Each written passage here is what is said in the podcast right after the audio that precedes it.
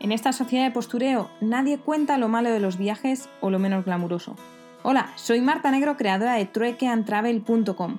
Me encuentro dando la vuelta al mundo haciendo trueque y estoy aquí para contarte los pequeños detalles de mi aventura o esas anécdotas que animan una cena. Así que si quieres saber la cruda realidad de los viajes y viajar conmigo en esta vuelta al mundo, ajustate los auriculares, que nos vamos.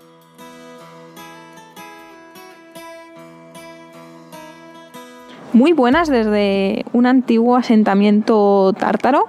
Hoy tengo que decir que os estoy grabando desde la calle, no porque sea una valiente, sino porque hay 5 grados y como prueba de ello, de que no hace tanto frío como estos días atrás, pues estoy grabando desde este sitio, que además está muy muy tranquilo porque no hay nada de turistas. Pero bueno, ahora, ahora llego a este punto donde estoy. Ayer fui al club de inglés en un bar del tiempo eh, había uno de estos bares en Moscú y me quedé con ganas de ir y son bares en los que no te cobran por la consumición sino por el tiempo que inviertes dentro del local. En Moscú sí que te dan un, como un reloj cuando entras, pero en este simplemente llegas a, adentro, hay un señor y una chica y te apunta la hora a la que llegas y luego cuando vas a pagar pues cuenta los minutos y, o las horas y ya está. Aquí te cobran 3 rublos por minuto, lo cual hace menos de 3 euros la hora y teniendo en cuenta que cualquier café en una cafetería así un poquito más cuca ya te está costando 170, 180 rublos, pues está bien. A partir de la segunda hora te cobran 2,50 al minuto y a partir de la tercera 2. Y ya luego a partir de la cuarta pues eh, ya es completamente gratis. Y ahí tienes acceso a té, a café, eh, todas las veces que quieras y a pequeñas galletitas y eso que bueno, no está mal.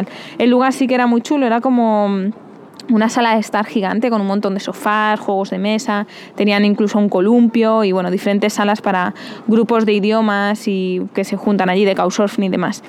Y bueno, cuando entré a la salita, eh, la verdad que fui el centro de atención durante unos minutos. No hacían más que preguntarme todo el rato, todo el rato, un montón de cosas, incluso temas así un poco más peliagudos como lo de Cataluña y País Vasco y demás, que yo les decía, bueno, es que yo no estoy allí, yo puedo contaros un poco lo que me haya contado gente, em, pues eh, cuando estuve en, en Moscú, pues sí que había un chico de Barcelona y tenía más contacto con gente, digo, pero yo tampoco puedo saber mucho más allá de las noticias, ¿no?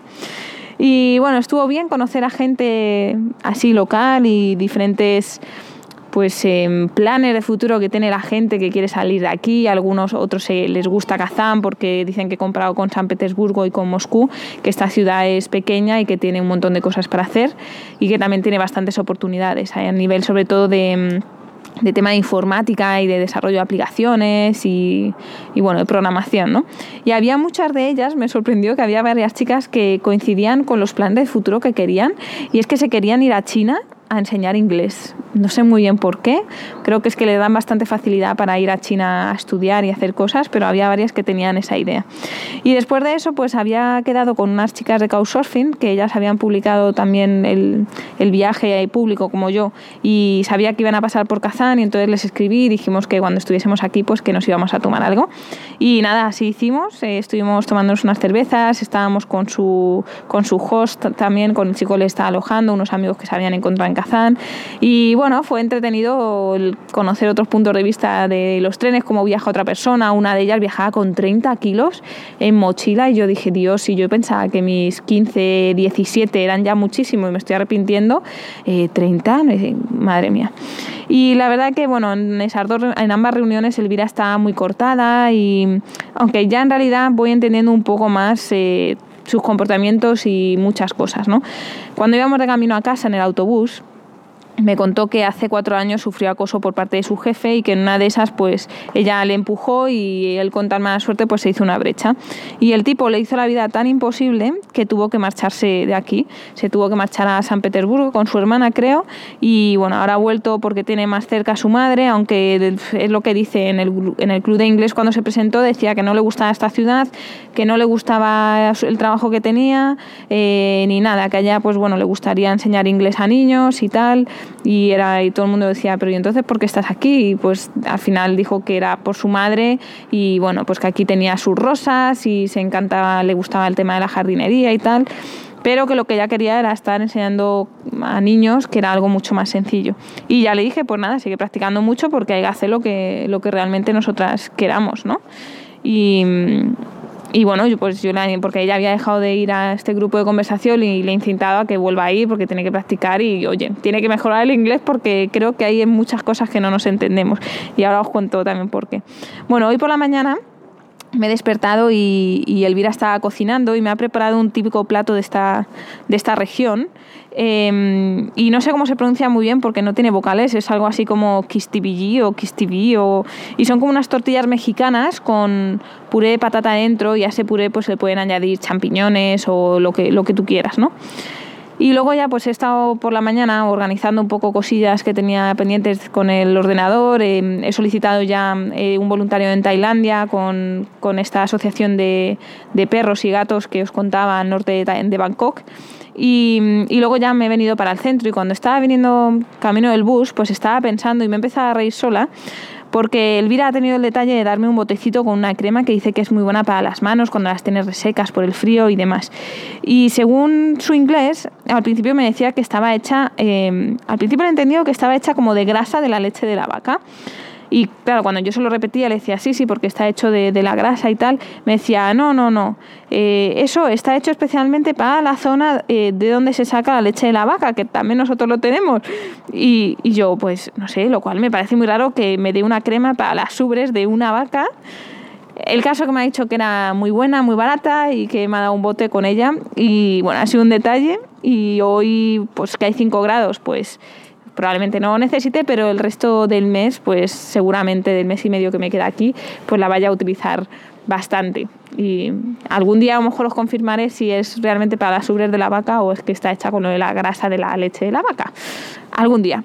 El caso que ya me he venido para la última parte de, de la ciudad de Kazán que me queda por conocer, he estado leyendo que había un antiguo asentamiento tártaro donde, pues obviamente se asentaban los tártaros, eh, a quienes Iván el Terrible, que estaba aquí, pues prohibió entrar en, la ciudad conquistada, ¿no?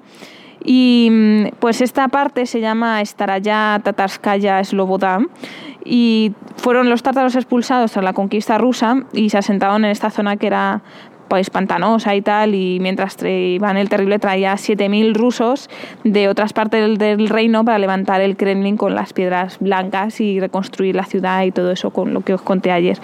Y en estas calles se dice que realmente se respira una atmósfera de la ciudad donde conviven dos religiones y dos culturas. Aquí estaban los tártaros, comerciantes o agricultores y hicieron una nueva ciudad con sus casas, sus negocios y un estilo pues que se ha conservado hasta ahora. Y también hay mezquitas, pero eran destruidos por los soldados y solo tras la autorización de Catalina la Grande pues pudieron construir eh, dos de ellas. Y hay dos que sí que se pueden visitar. Una, de hecho, eh, la tengo ahora mismo enfrente y la otra que he visitado antes eh, era la primera que se había levantado a base de piedra, ¿no? ponía en la explicación. Y, mm, y nada, la verdad que para ser sincera, simplemente son un par de calles con casas así, un poco rollo a lo Hansel y Gretel, con, como con troncos y de colores, y está completamente desierto esto. O sea, es que no hay casi nadie, por eso estoy pudiendo grabar este, este podcast aquí. Y mm, me voy a dar un último paseo porque eh, estoy al lado del río también y las vistas son, son chulas. Y mi idea después, lo que le comenté a, Elvira, le dije, oye, mira, si quieres, eh, me estuvo recomendando un, supermercado eh, donde puedo comprar una tarta típica que tiene como arroz frito, o sea, una cosa muy rara, con arroz, eh, albaricoques, em, raisins, ¿cómo se llaman estas? Em, las uvas pasas. Y decía que en esta zona donde estoy ahora mismo se podía comer esa tarta que era, era típico meterse en un sitio y comerla. Aunque también había un, resta o sea, un supermercado que estaban especializados en comida casera y que también tenían esa tarta y otros típicos platos de, de esta zona de los tatar. Y mm, entonces le he dicho, oye, pues mira, si quieres, eh, antes de que vaya para casa, pues em, me paso por ese restaurante, por ese, joder, dale con el restaurante, con ese supermercado y compro, compro compramos eh, cosas típicas de aquí y hacemos una cenita ya que es mi última noche. Em, pues y cenamos en casa y te invito, te invito a cenar. Y mm, bueno, ya estaba como un poco empeñada en acompañarme hoy aquí y yo le he dicho que no se preocupase porque hoy es su día libre, tienen vacaciones y pues tampoco quiero estar haciéndola que pues que, no tenga su día de descanso, ¿no? Así que al final hemos quedado en que nos vamos a encontrar en el supermercado antes de, ir a, su casa de nuevo y así ella también me puede ayudar a, elegir un poco los platos típicos de, esta zona. Así que por el momento ese es el plan. Eh, voy ya a resguardarme, a ponerme las manoplas porque ya después de no sé cuánto ratillo, 10 minutillos, pues sí que ya empiezo a notar las manitas y los deditos como se me quedan fríos. Em, pero si no pasa nada más, pues ya mañana, en el transcurso del día, que me pasaré todo, toda la mañana seguramente haciendo la maleta y tranquilamente, pues os cuento cómo ha ido esa super cena con todo lo la gastronomía típica de aquí y hablamos mucho más mañana, ¿vale? Acordaros que mañana probablemente actualice todos los podcasts y los vais a poder escuchar en www.truecantravel.com barra podcast y siempre lo digo, pero es que estoy muy agradecida en que me escuchéis cada día y os transportéis a viajar conmigo. Así que hablamos mañana. Chao, chao.